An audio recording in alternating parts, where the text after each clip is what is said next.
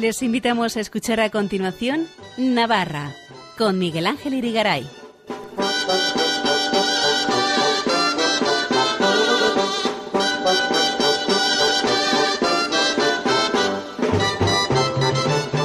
Muy buenas noches amigos oyentes de Radio María, bienvenidos a este programa Navarra en su edición del lunes 26 de septiembre de 2022, en la que vamos a hablar de San Fermín Chiquito, las manifiestas que en torno al 25 de septiembre, festividad litúrgica del martirio de San Fermín, se organizan anualmente en el barrio de la Navarría de Pamplona, el que está en el entorno de la Catedral Pamplonesa.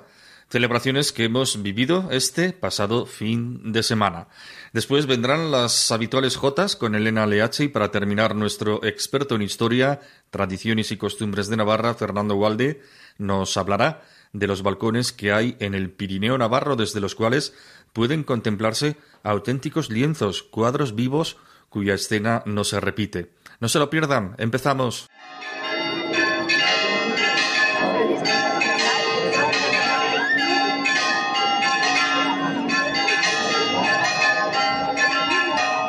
Ayer domingo 25 de septiembre se celebró la festividad litúrgica del martirio de San Fermín y salió en procesión por diversas calles una imagen de este santo distinta de la que sale el 7 de julio desde la iglesia de San Lorenzo en Pamplona.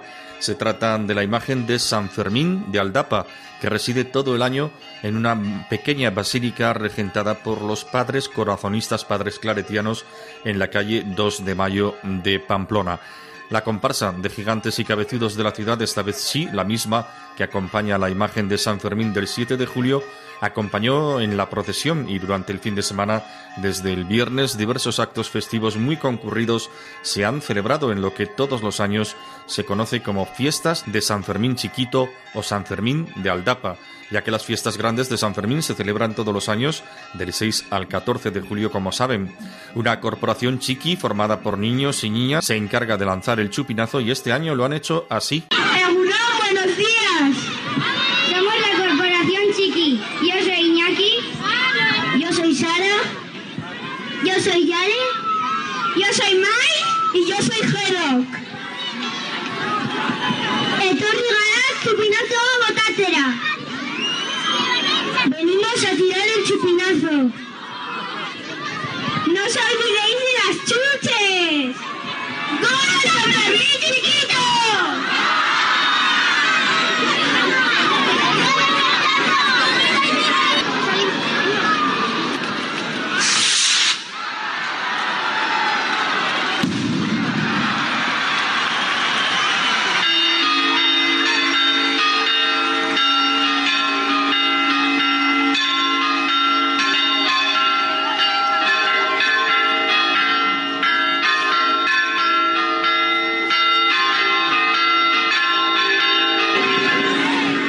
Ayer domingo por la mañana, 25 de septiembre, insistimos, festividad litúrgica del martirio de San Fermín, el padre claretiano Carlos Pagola presidió en la basílica que antes mencionábamos una misa solemne en honor del santo en cuya homilía dijo las siguientes palabras.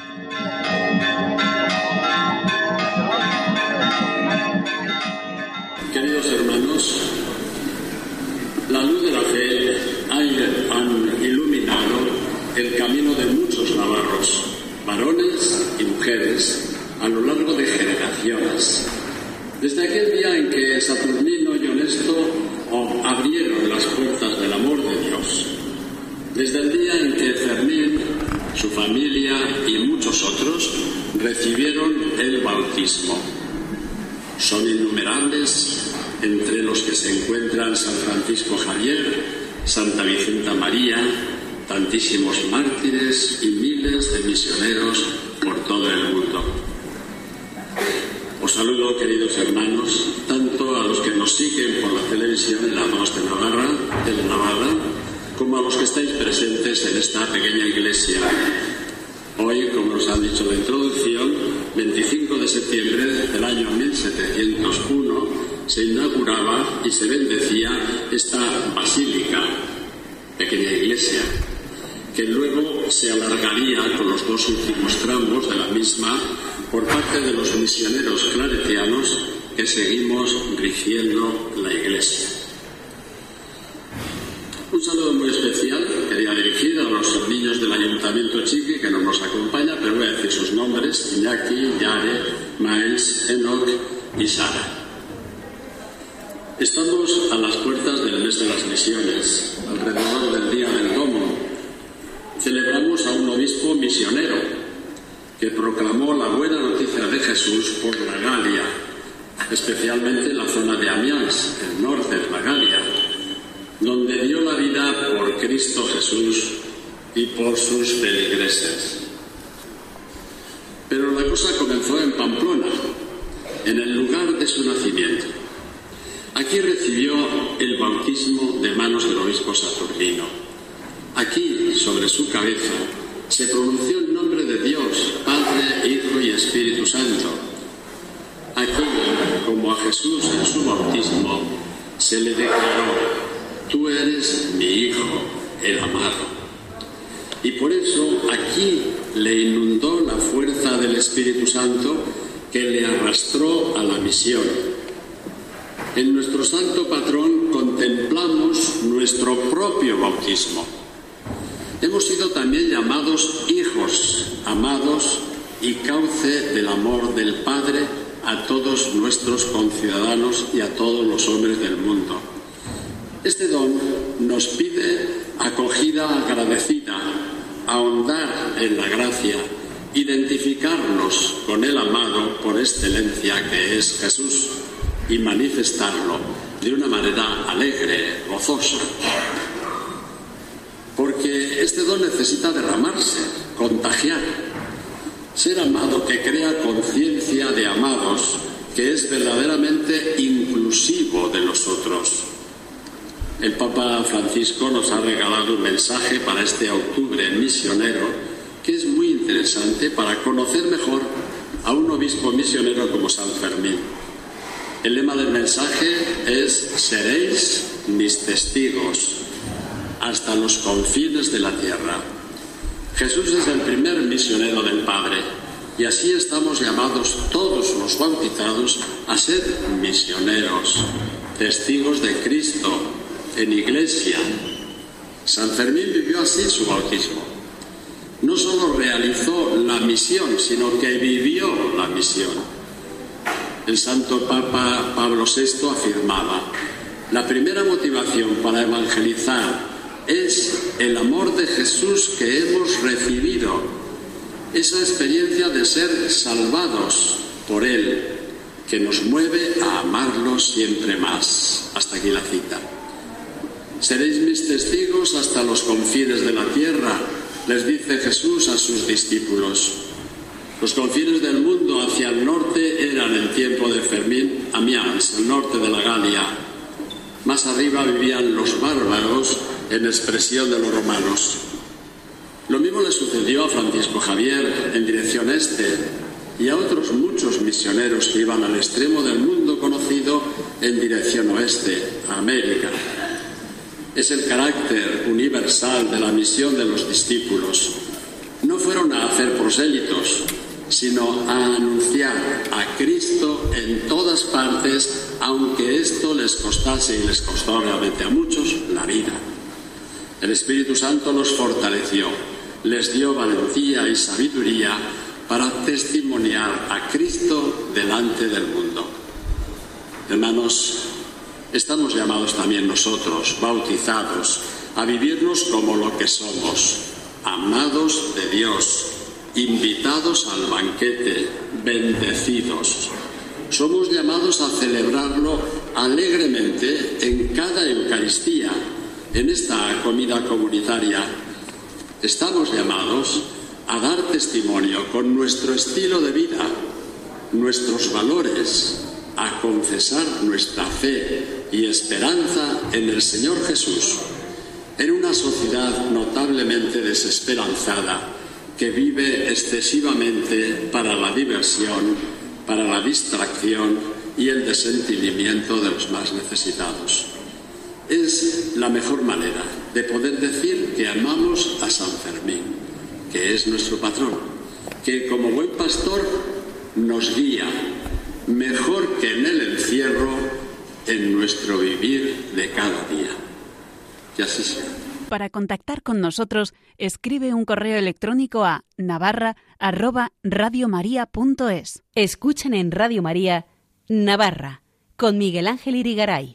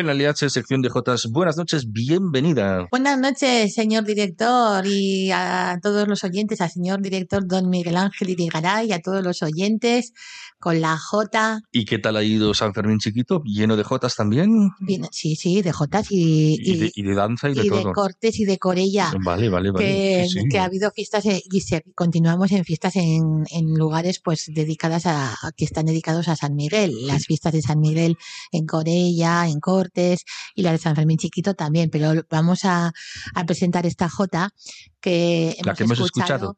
mi madre cantaba jotas al coser y al acunar. Quien hijos pequeños tiene, siempre les ha de cantar. Está dedicada a, a la familia de Santiago Guindano y de Marta Ciriza, que han tenido una primera hija que se llama Clara Victoria.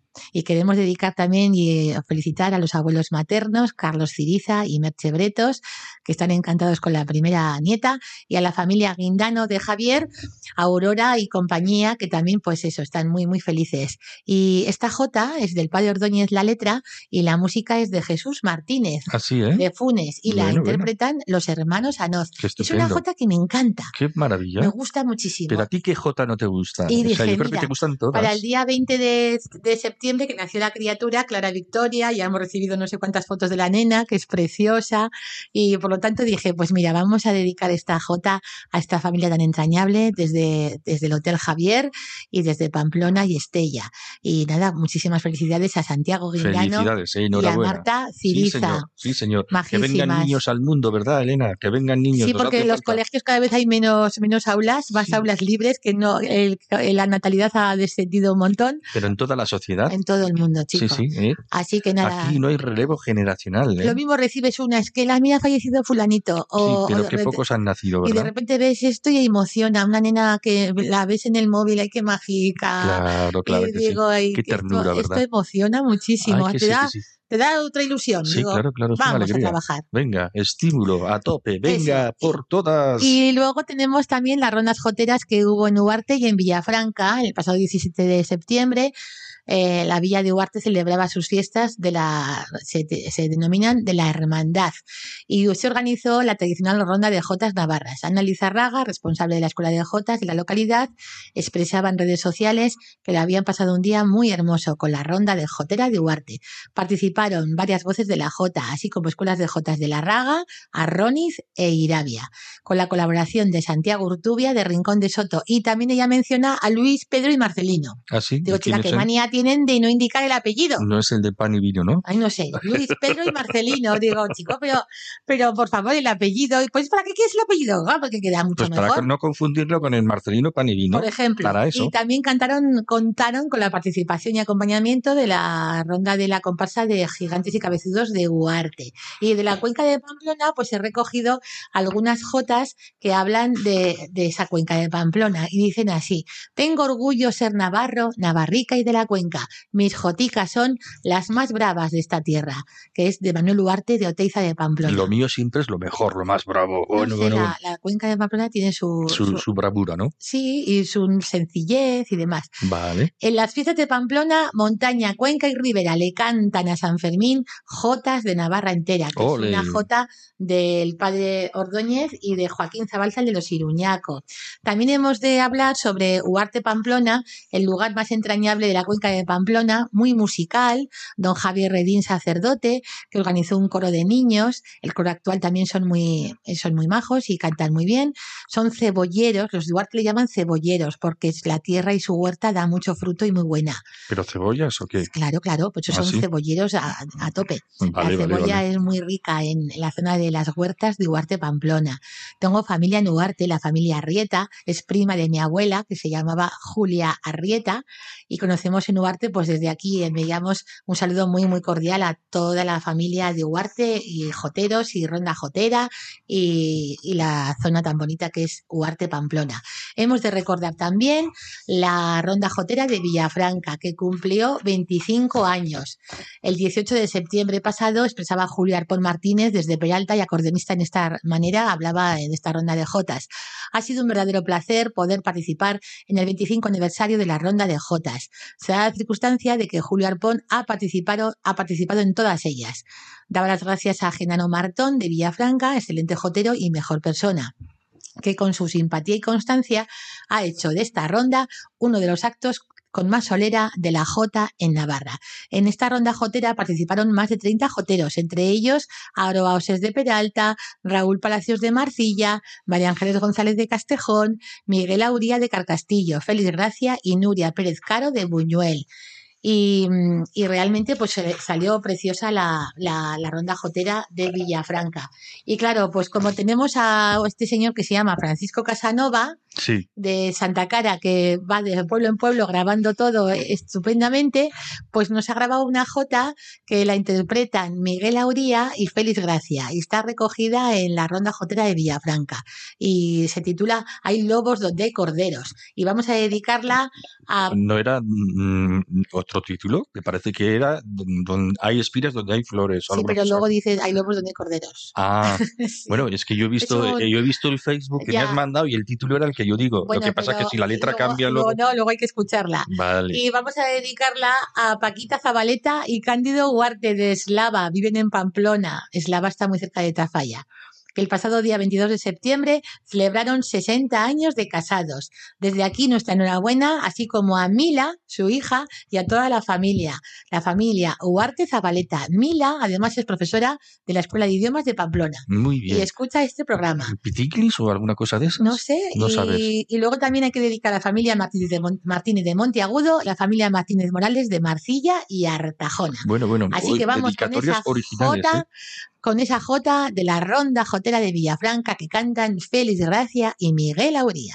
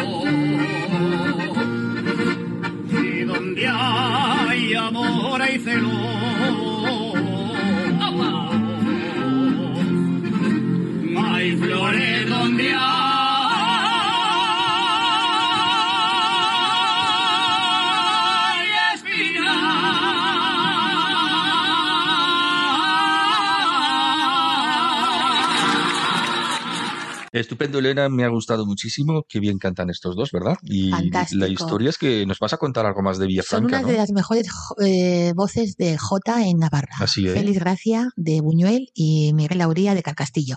A ver, que si me he olvidado.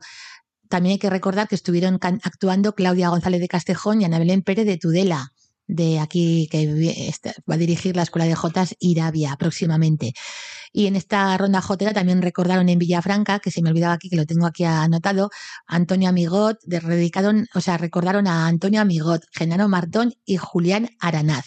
Siempre la memoria y agradecidos eternamente. Villafranca y su coro. Un coro que fue dirigido por el carmelita pamplonés Joaquín María Maquirriain, también que fue compositor y que ha dejado numerosas composiciones y obras. Grabaron varios discos y O tiene además J. Villancico. Veo que hay mucho religioso En que se dedica a la Villafranca, jota, Y ¿eh? además tiene unas voces de bonitas, Villafranca, qué bonitas. Bueno, bueno, qué bien. También estupendo. hemos de destacar los grupos folclóricos que han actuado estos días aquí y allá, no solamente en Navarra, sino también En el mundo mundial, en el mundo mundial en Vizcaya y por ahí dice Alegría Rivera estuvo en Viana y en Cárcar, Voces Navarras, Alesón La Rioja, Galdácano, Fuenmayor de La Rioja, Villamediana de Iregua, en La Rioja, Alza de San Sebastián, el barrio de Alza, y el 24 de septiembre realizaron una ronda de jotas por la mañana. A las 12 del mediodía recorrieron las calles del casco antiguo, el grupo Voces Navarras, de, de aquí, de estos son de Tierra Estella. Ana Duarte, y lo hicieron muy bonito, una ronda de jotas por la mañana del 24 de septiembre. Voces del Ebro actuó en Lanciego, Álava y también en Burgos, la Escuela de Jotas de Fitero en Fitero. Y la Escuela de mm, Marta Sola cantó la procesión de Sangüesa, que también lo indicamos el día pasado. Ana Ganuza estuvo por, por Barbarin. La rondalla Centinela en Corella, que luego hablaremos un poco de ella. Nuria Migot, Genaro, Mayor, Martón actuaron en Villafranca y la Escuela de Jotas de Arón y Cirabia y Larraga, que también actuaron en Uarte, la Escuela de Jotas de Logroño en Logroño, la Asociación Navarjota La Ronda por San Fermín Chiquito, que luego hablaremos un poco de ella, y Raíces Navarras en el barrio de la Navarrería. Y, y bueno, también lo que decimos, que también la Escuela de Jotas de Cortes, que luego ampliaremos la información, actuó también en la residencia de la tercera edad de Cortes. bueno, cuántas actuaciones, ¿no? Muchas, muchas, se mueve mucho Muchísimas, esto, ¿no? sí. Y El mundo de la jota se mueve, sí, señor. hay que destacar también en Santa Cara en los, las, eh, los gigantes y su 25 aniversario, que colaboraron más de, más de 30 figuras, entre ellos la comparsa de Caparroso, Mélida, Falces, Peralta, Miranda de Arga y la comparsa de Javier Bozal, Noain, Cáseda y Carcastillo. Y en Tafalla, los gigantes se fueron a Peñíscola, los Ah, sí, gigantes ¿eh? de Tafalla. Ahí yo voy mucho. El día ¿eh? 24 de septiembre la comparsa participó en un desfile por las calles de Peñíscola. Iba a ser un viaje turístico, pero dijeron, chicos, pues ya que estamos, en vez de ir de paseo, llevamos también a los gigantes. Iba a ir yo, pero me descolgué a última hora, ya Sí. sabes, ya sabes que yo voy mucho a Peníscola, pero que no pude ir. ¿Qué más? Vamos a hablar sobre la concentración de la Jota Navarra en San Fermín Chiquito, que organizó la Asociación Navarjota. A las 4 de la tarde hubo concentración y quedada en el Café Iruña de Pamplona. Un café, un chupito y demás, tan a gusto. Pues qué rico, ¿no? A las La 5 cuchipanda otra En la vez. capilla de San Fermín de Aldapa homenajearon a Miguel Ángel Sagaseta de Ituren, que es hermano de don Aurelio Sagaseta, el, el director de la capilla de música de la Catedral de Pamplona, y a Julio Sánchez Clemente, jotero de Cascante. Se olvidaron de homenajear a Miguel Ángel y Rigaray, hombre, por favor. También, bueno, para el año que viene. No nos, des, no, no nos- no nos des ideas que igual el año que viene te damos otra placa y yo que sé Y, y qué. me dan un premio, ¿verdad? Te dan un premio, un ramo de flores para tu madre y ya está. Qué bueno, qué bonito sería. Se trata de homenajear a personas que tienen una gran trayectoria en el mundo de la Jota y el folclore navarro. Todo ello organizado por la Asociación Navarjota, compuesto por Alfredo Asiain, catedrático de la Universidad Pública de Navarra, Lali Jausoro y María Ángeles González. Es que del barrio de la Navarrería, que organizó este fin de semana, ayer finalizaron las fiestas, la, el barrio de la Estas fiestas de San Fermín Chiquito se organizan desde los años 60 del siglo pasado. José María Pérez Salazar, Benedicto Ecay, y que es mi barrio, porque yo he vivido en la calle Curia. Qué bien. Y yo quiero es muchísimo a ese que va barrio. hacia la catedral. Eso. Y mm, el 25 de septiembre se conmemora el martirio de San Fermín. Exacto. Ayer mismo, ¿eh? también celebraban las fiestas de San Fermín, comenzaron el 10 de octubre, eh, como, como, esto, que, que, que se conmemoraba la entrada de San Fermín a bautizar en Amiens. Mm, y era un día de fiesta en Pamplona. Estamos hablando de mil- del año 1493. Allá los tiempos. Que eso te lo contará muy bien don Juan José Martinena Ruiz. Eso es. Yo te lo cuento. Historiador. Te lo cuento, te doy una pincelada. Eso es. Y después esto que ocurrió, que el 10 de octubre hacía frío, estaba, estaba el día muy desapacible también, se pasa el 25 de septiembre que se celebraba el martirio de San Fermín. Pero también estaba el tiempo pues como otoñal, ¿no? Muy fresco Sí. y tal. ¿Y qué ocurrió? Bueno, pues en 1493 creo que era el obispo Sandoval decidió, vamos a organizaros algo para julio. Cuando ya ha acabado la, la siega, la siega, sí, la siega, o comienza la siega, mejor dicho, comienza la siega, y se unen con las ferias de San Pedro y de San Juan en Pamplona. Y ahí nace el 7 de julio San Fermín. 7 de julio Que San no tiene nada que ver si nació, si murió. No, no, no, no, no tiene, solo que es un- el número 7 es un, un número bíblico. Claro, claro. Y además de plenitud, ¿verdad? ¿Mm? Ahí está. Exacto. Muy bien. Y por eso. ¿Cuánto sabemos, verdad? ¿Verdad? Y hubo también novena en la parroquia de San Lorenzo, eh, novena cantada por el coro Santa María la Real, Auroros de Pamplona, coro parroquial de San Lorenzo, etcétera, etcétera. Y la coral Oberena también. Y hemos de destacar también eh, Puente la Reina, que también celebró ayer domingo la carrera de Por la calle mayor de Puente la Reina. Gigantes y cabezudos, actuaciones musicales. Y también hay que recordar a Emilio Arrieta, que fue el compositor más famoso de Puente la Reina, que entre sus composiciones fue el compositor de Marina. Ah, sí, sí, Y- sí, claro. Y recuerdo la J de María Antonia Morales que dice así, Santiago y Puente la Reina son como el puente y el río, como canción y tonada son camino y peregrino. Mm, qué bien. Y tan bonita. Y claro, resulta que el otro día recibo por medio de, de Ana Fraile y de Conchita Fraile una J de Yolanda Larpa que canta en Ariza, es una J, una aragonesa con familia aquí en, en Pamplona y en Barañain. La conocí en Aragón Televisión, en la televisión de Aragón, y hace muchos años. Y me dice Ana, oye, ¿esta chica la conoces? digo, pues sí, enviado Claro una sí. jota preciosa. Y le digo, oye, pues me va a venir muy bien porque van a actuar en Logroño. Y Ah, sí. fue, o sea, le dije el otro día, van a actuar en Logroño. Y efectivamente, actuaron ayer con la Peña La Rondalosa. Ah, sí. Yolanda Larpa y un, la- un largo etcétera que tengo por aquí de participantes que, partic- que, que Que actuaron. participaron. Los participantes participaron, ¿no? Eso, que actuaron en la Peña Rondalosa, en el auditorium de Logroño, una llevan 25, 42 aniversario del Vaya, Festival vaya, de Jotas, vaya. La Rondalosa.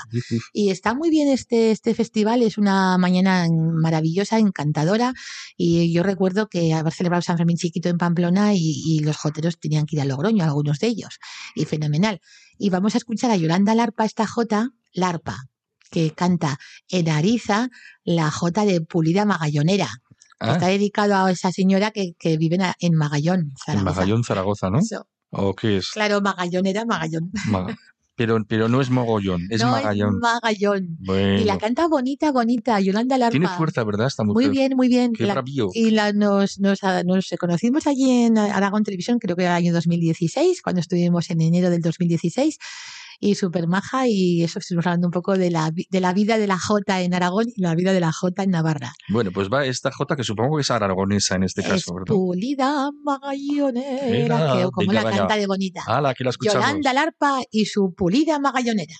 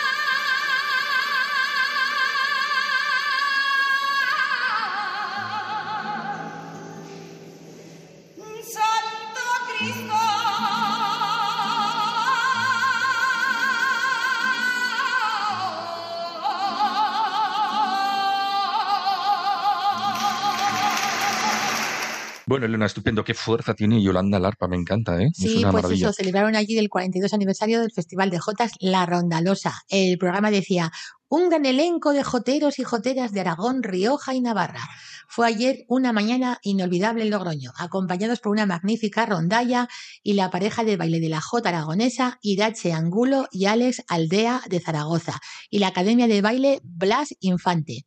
Participaron en este festival varias voces de la Jota, tanto Rioja, Navarra y Aragón. Primero fue Andrea Lorente de Calahorra, La Rioja, Ainara Martínez de Castejón, de Navarra, Ángela Urez de La Muela, Zaragoza, Aroa Osés de Peralta, Navarra, Carolina Milagro, Tudela, Navarra, quien también fue campeona el otro día en, en el certamen de Jotas de Corella, Claudia González de Tudela, Navarra, Diego Urmeneta de Castejón, Navarra, Félix Gracia de Buñuel, Navarra, Guillermo Castellano de Alfaro, La Rioja, Inés Martínez del Temple, Huesca, José Antonio Pérez Caro de Buñuel, Navarra, Blanca Fernández de Murillo de Rioleza, La Rioja, Beatriz Bernard Lécera, Zaragoza, José Luis Urbén de Villanueva de Gallego, Zaragoza, José Ignacio del Río, Calatayud, Zaragoza, Laura Casanova, Tudela, Navarra, Lorena Larrea de Zaragoza, María Herrera de Tudela, Navarra, Óscar Badías, Huesca.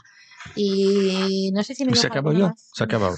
Yo, yo pensaba que no terminaba. Roberto Me- Cilia, menudo. Huesca, Aún, aún hay más. Sandra González, Tudela, Navarra, Yolanda Larpa, Calatayud, Zaragoza y Javier Soriano de Utebo, Zaragoza. Hoy parezco la estación del tren, Eh, ¿Ah, sí? ¿Eh? ¿verdad? ¿Cómo? Cuando vas en el tren y dice Cortes de Navarra, Y- Tudela de Navarra, Bueno. Zaragoza, estación Tres Delicias. Y parece que voy en el tren. estupendo. Eh, así que. Bueno, ¿qué más nos cuentas, Elena? Que se nos acaba el tiempo, ¿eh? Que no sé. Las fiestas de Corella, que Ah, el sí. otro día iniciaron las fiestas de Corella. San Miguel, San Miguel, San Sí, Miguel. sí. Qué fiesta, la ciudad de Corella. Es qué, qué- preciosa. qué estupendo. Y Chupinazo. Mi santo, También salve. Es verdad tu santo, es verdad. El día 29 es tu santo. sí, ¿no? sí.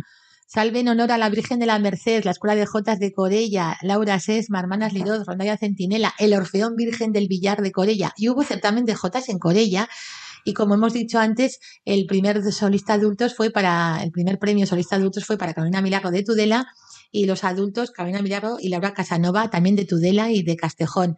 Y luego Diego Urmeneta, David Uraballen, fueron los que ganaron el premio, los premios, primeros premios en el concurso de, de Jotas de Corella. Y como nos queda poco tiempo, hemos de recordar también a, la, a la Villa de Cortes. Cortes de Navarra también celebró su, celebra estos días sus fiestas. Me recordaba esta Soraya Castellano, me recordaba pues que el castillo, el paloteado, es el último pueblo de Navarra, Cortes de Navarra, pero también eh, necesita también su, su aquel, quiero decir, su, su, su denominación, y hay que poner en valor la ciudad, la villa de Cortes de Navarra. Hay uno que está más allá, Son Petilla nueve de días de fiesta, ¿eh? Nueve días de fiesta. ¿Ah, sí, nueve? Casi nada, los de Cortes. Madre mía, Casi madre nada. mía. Y Nos ganan a todos, ¿eh? Soraya- Nos sí, ganan a todos. Soraya Castellano dirige la Escuela de Jotas de, de, de Cortes y que, bueno, también actuaron en la residencia de ancianos de allí de la localidad y la verdad es que estuvieron muy contentos y muy a gusto. Y ella me, ella me recordaba que son nueve días de fiesta que le parece excesivo, pero, chico, que se animan mucho los de la Ribera. Hala, pues, y, y más días de Jota de Navarra, también. Sí, sí, es muy, muy maja. Tiene el palacio, tiene el castillo de la Villa de Cortes, es muy importante. Muy bien. Y, ¿Y qué más? Hay que recordar ahora para el mes de octubre, tenemos varias citas.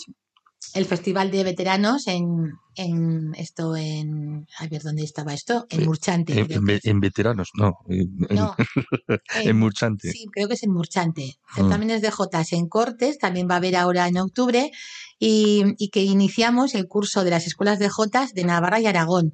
Así que anímate a cantar Jotas Uf, en yo- toda Navarra. si yo canto truena, Elena. No, yo, pero bueno, hay que animarse y presentarse a las escuelas de Jotas porque es el, hay que poner en valor las escuelas de Jotas y saber que, que todos tenemos que tener una buena, una buena cosecha y venga, vamos a sembrar para que las escuelas de Jotas también necesitan un, una- una- un impulso y un apoyo porque trabajan mucho, muchísimo. Muy bien, que nos vamos, Elena, que se nos va el tiempo. Nos vamos con Jotas de Ronda. Andy, anda, Aragonesa. anda. Las Pilares, es, Anda. es un disco precioso de Beatriz Bernal y Nacho del Río, y es una jota, ella actuó ayer en, en Logroño con este con Nacho del Río y otros los que te he mencionado antes, os hemos mencionado, y es una jota de ronda que me gusta mucho, los fogones. Así. Con ella nos despedimos y será hasta dentro de dos semanas. Adiós, Elena. Buenas noches. Adiós, buenas noches.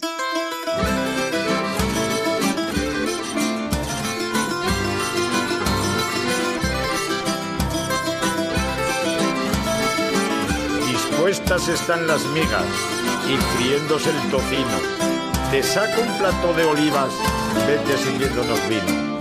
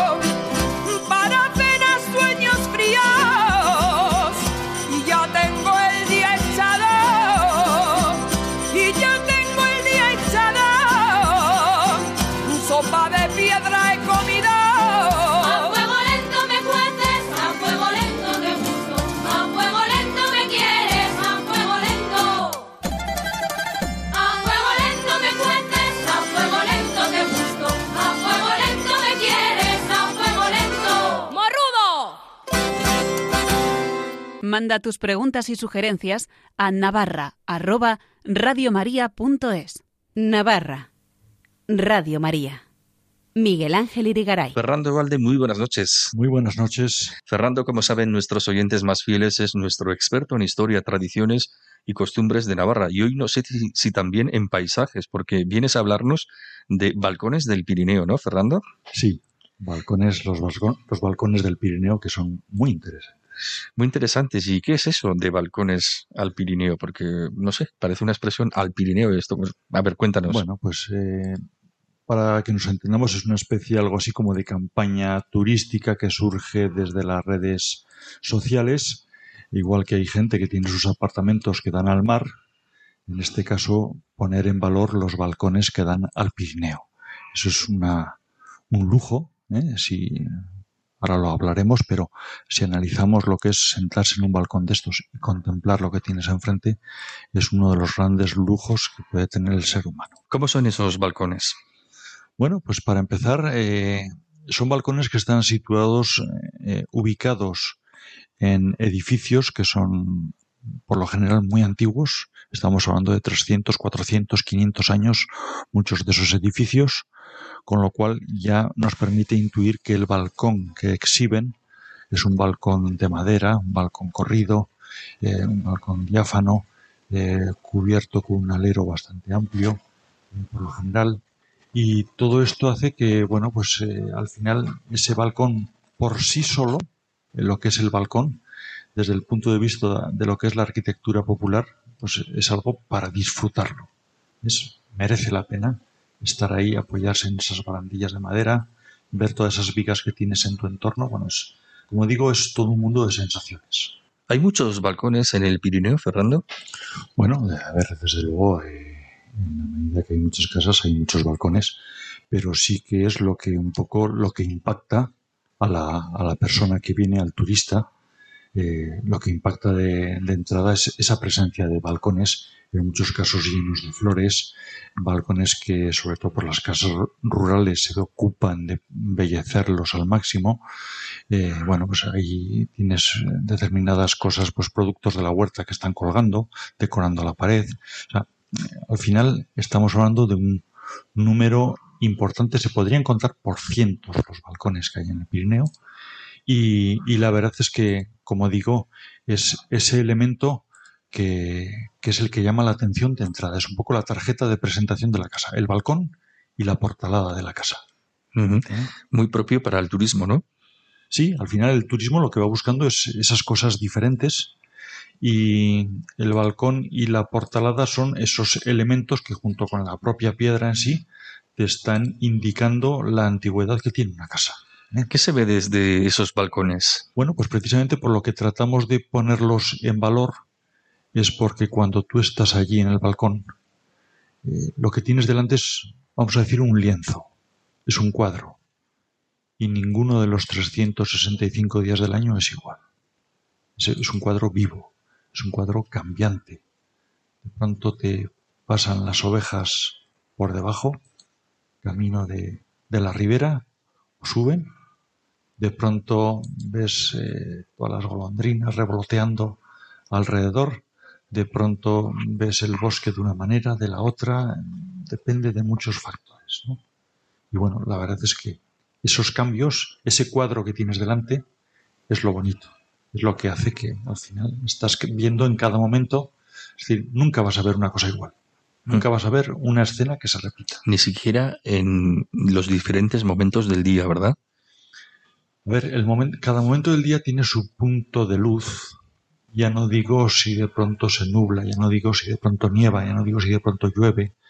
Es esos sitios, eh, a ver, los que vivimos en el Pirineo, eh, hay algo que es una cosa que se nos graba desde la infancia y que la vemos siempre y la recordamos siempre, es ver venir la lluvia.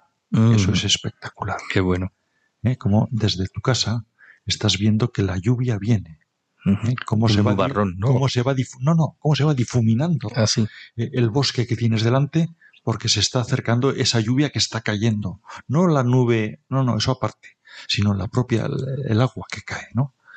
Y bueno, pues ese tipo de cosas, ese olor de la lluvia, eh, cuando se seca al salir el sol, ese arco iris que sale, ese viento como mece las copas de los árboles, el ver allí semejante selva que tienes delante de casa, semejante selva que eh, tiene todo tipo de vegetación, es decir, tiene árboles caducifolios, tiene árboles de hoja perenne y dentro de unos y de otros hay diferentes variedades. Eso cuando llega el otoño es una explosión de colores que no nos podemos imaginar.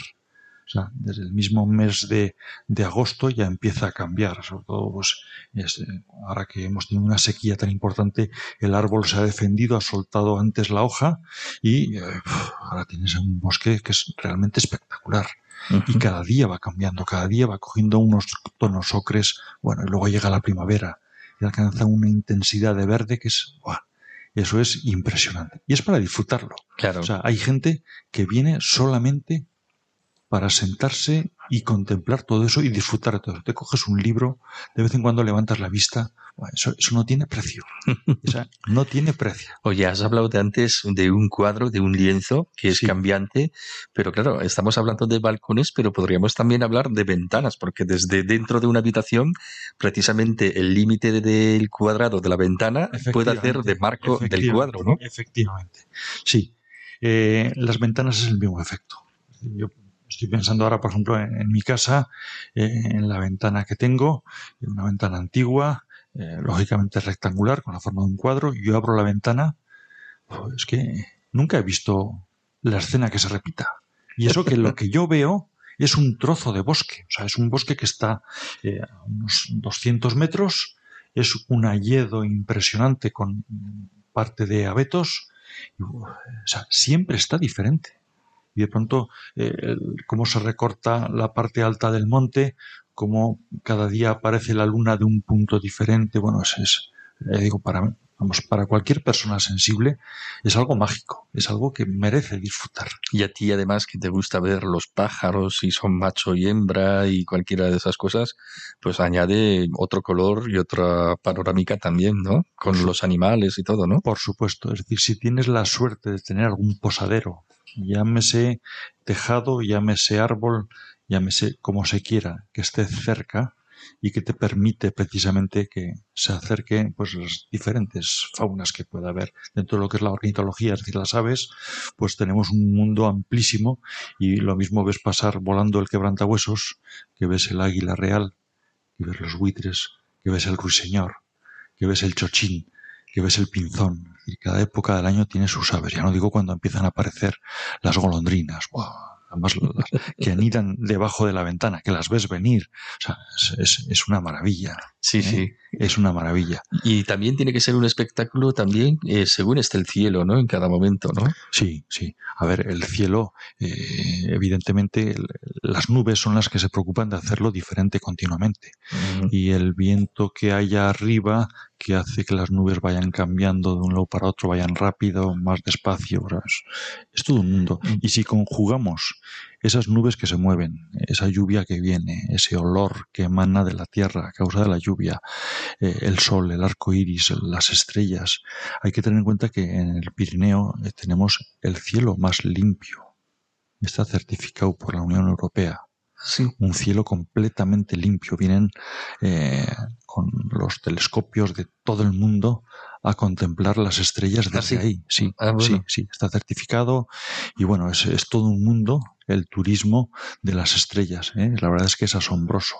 Y cuando el cielo está tan limpio, quiere decir que hay ausencia de contaminación. Claro, ¿eh? claro, hay claro. ausencia de contaminación esa fuerza que tienen los bosques.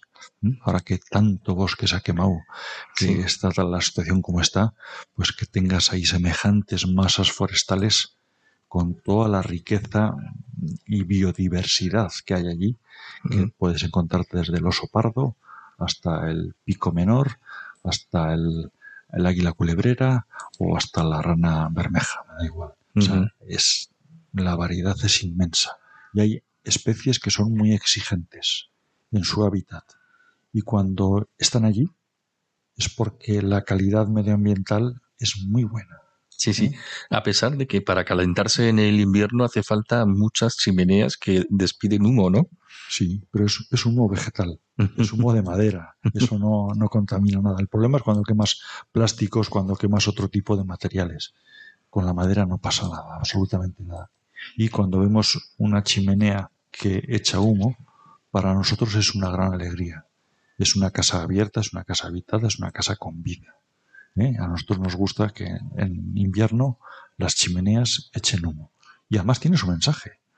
Eh, la gente de antes, cuando veía que una chimenea dejaba de echar humo, porque entonces no había casas deshabitadas, era la forma que tenían de alarmarse, de preocuparse por ese vecino. ¿Qué le pasa? Ah, mira, Ah, qué curioso. Pues está enfermo o ha fallecido. Mm, La Claro. chimenea es importante. Y todo eso se controla desde los balcones.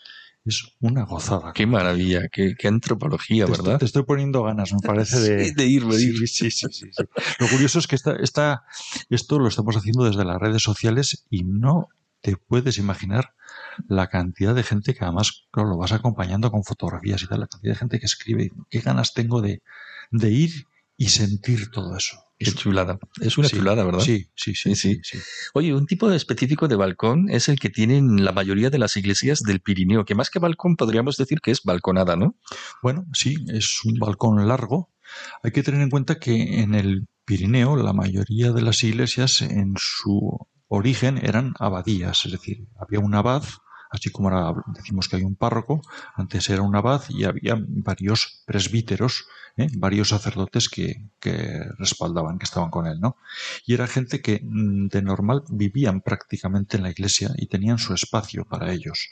Y el balcón era su espacio de oración. ¿eh? El sitio al que acudían era muy clásico, décadas atrás, ver a los sacerdotes sentados allí en una silla con su breviario, leyendo, haciendo oración, etcétera, etcétera, etcétera. Pero aparte, esos balcones eran lo que se llamaba el conjuratorio.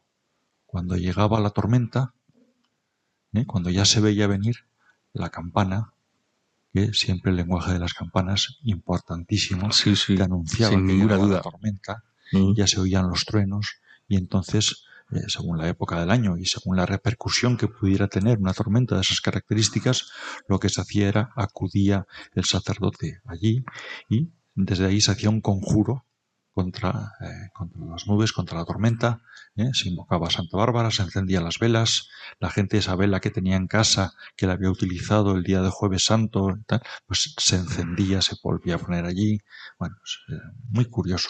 Por eso detrás de los balcones hay todo, todo un mundo Y toda una vida, ¿no? y toda una vida Toda una historia. y en este caso también todo un paisaje el que tenemos enfrente que Sí, sí. Muchos de esos balcones, Fernando, tienen, tienen en el centro una polea. ¿Por qué? Pues mira, las poleas, normalmente el balcón está siempre en el piso superior. ¿eh? Es decir, el balcón al que tú accedes desde el saballao, que se llama, desde lo que sería en cualquier sitio el desván. ¿Eh? o la falsa en Aragón, o en cada sitio tiene unos, unos nombres, ¿no? Ese piso que queda bajo cubierta. Ahí es donde se guarda la paja. Y la paja eh, ahora se sube en pacas rectangulares atadas antes se subía en, atillos, vamos a decir, en, eh, se ataba en, unas sábanas grandes, se hacían unos paquetes y gracias a la polea, ponías el carro debajo y una a una la ibas subiendo y te, de esa manera pues te evitabas recorrer toda la casa soltando paja por todos los lados. ¿eh? De esa manera lo hacías directamente y la entrabas al saballao. Y ahí se quedaba la paja guardada, bien para cama para el ganado o bien para forraje. Pues estupendo, ¿no?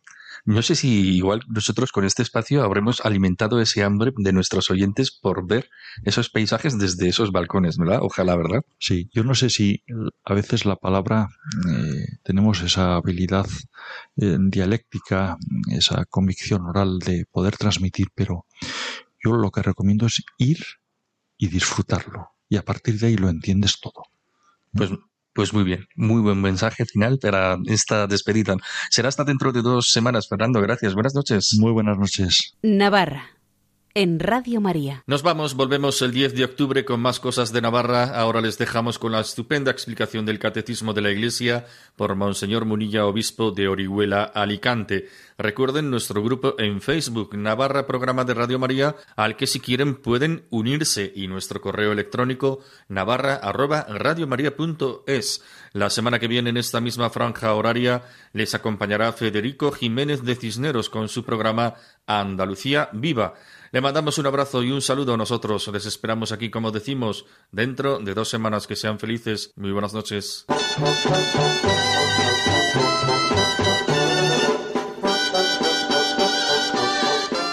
Y así finaliza en Radio María Navarra, un programa que dirige Miguel Ángel Irigaray.